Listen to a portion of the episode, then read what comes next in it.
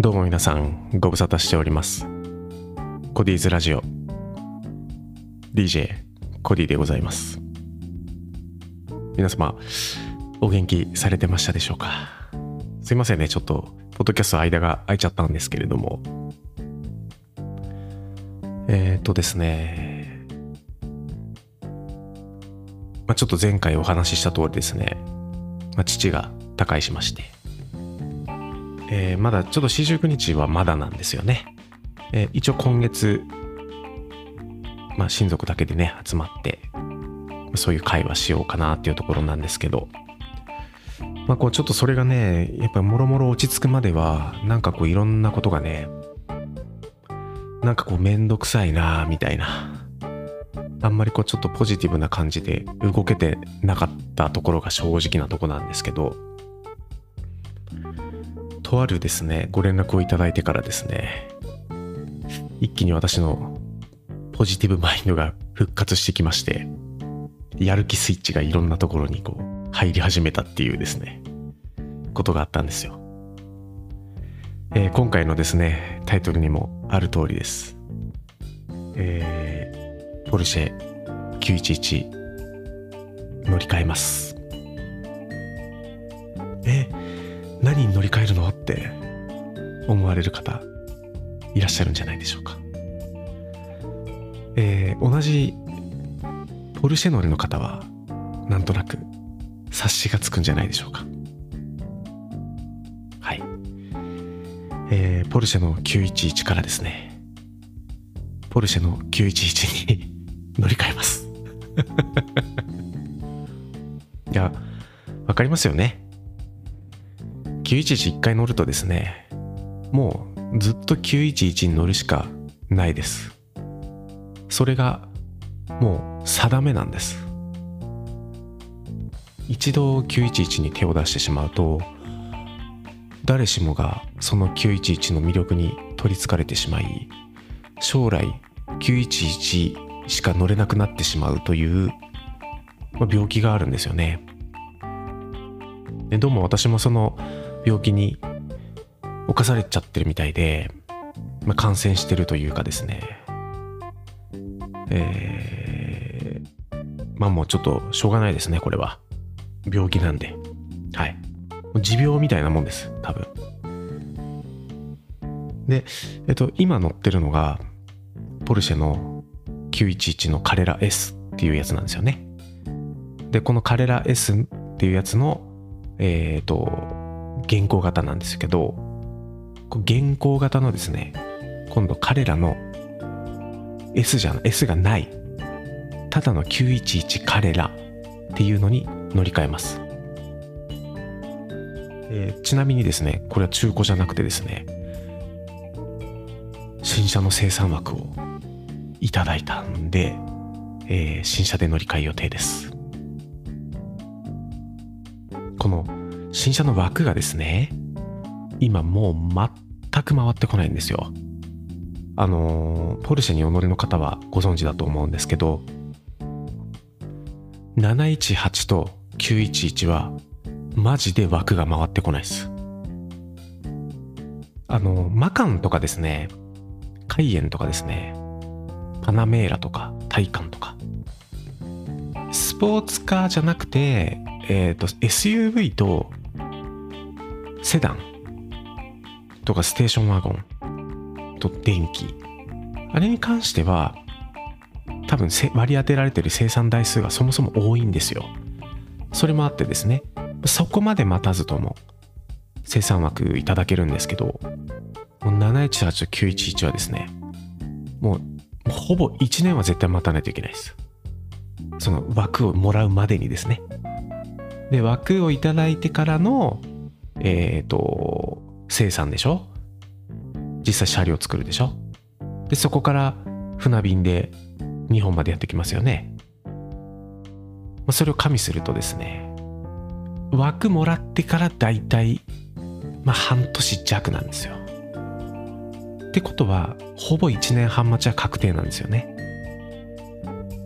だから結構ね、ハードルが高い。で、そのハードルにですね、今度ちょっと911マイナーチェンジするんですけどそのマイナーチェンジ前のギリギリの原稿の最終生産枠をもらえたんですよ。これあの人によってはねマイナーチェンジ後の方がいいっていう人もたくさんいると思うんですけど、まあ、僕もどっちかっていうとそっち派なんですけどことポルシェに限ってはですね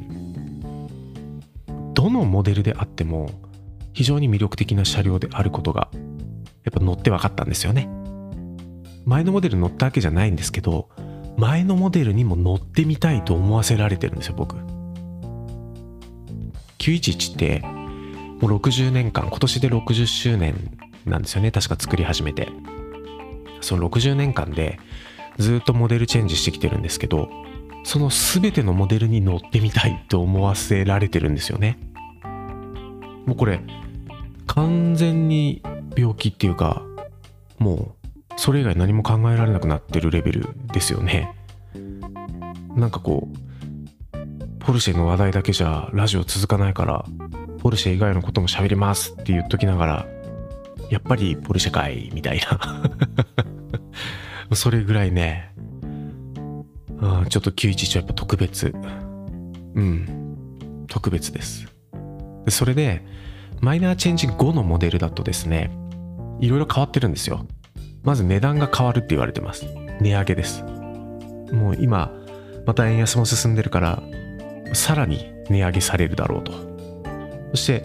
動力性能が、まあ、ハイブリッドのモデルが入ってくるであろうと。言われてます。そしてえっ、とこれはちょっとスパイショットって言ってねそのリーク情報ではありますけれども内装が、えー、もうほぼ完全にデジタルになってる。だからタコメーターがアナログとかそういうことがなくなってるっぽいんですよね。まあ、なのでですね、アナログのタコメーターがついた最後のモデルになるんじゃないかな。現行型がですよ。ってなると、それの最終型を生産、あの枠もらえた、もらえたっていうことは、いろいろね、ネガなところが全部取れた後の911の現行型のアナログのタコメーターがついたやつを、えー、保持できると。いや、これはかなり貴重じゃないですか。で、まあ、これにね、今のカレーライスから乗り換えて、それに乗りながら、えー、まあ、いつかちょっとね、タルガを注文したいという話、以前したと思うんですけど、まあ、タルガの列に並べそうであれば、タルガをこう、待つということができるのかなと。まあね、当然その時の自分の経済状況とかにもよりますのでもちろん変えるようにね頑張って仕事はするんですけれどもまあそれを加味しても、まあ、今の段階で今できる最善の行動って何かって言われたら多分新車で現行のベースを買って自分の好きな仕様にカスタマイズしてそれを満足度高く乗るっていうのが今一番ベストな選択肢じゃないかなと思って新車の枠を私でいいんですかと。ぜひお願いいたします。ということでいただきました。はい。え今日はねそんなお話でございました。もうただの報告です。やっぱり911に1回乗ると911に乗り続ける定めになっているようです。ただもう一個ちょっと病が進行していることがあってですよ。私がこうサブで乗ってる車があるんですよね。その車は、まあ、軽自動車なんですけど軽バンね。この話も多分ポッドキャストでしたことある気がしますが。その軽バンもねえー、っとなんかちょっとマカンにしようかなとか血迷ったことを考え始めてますね。軽バンは軽バンで良さがあるんですよ。ちっちゃくてね。あの、リーズナブルでね。いろんな狭い道もね、スイスイ入れるし。こう、ポルシェに乗ってる時に感じてる、すごいいい気分っていうのと、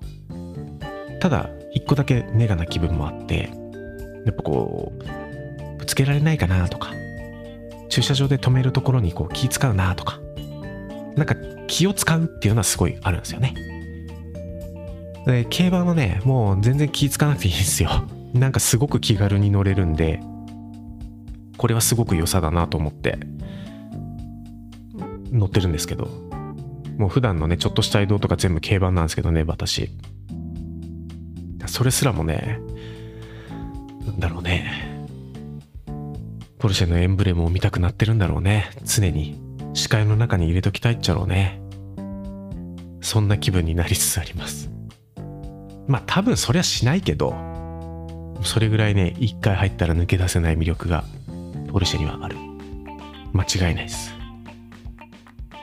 えー、今ポルシェ乗りの皆様もこれからポルシェ乗ってみようかなと思ってる皆様。も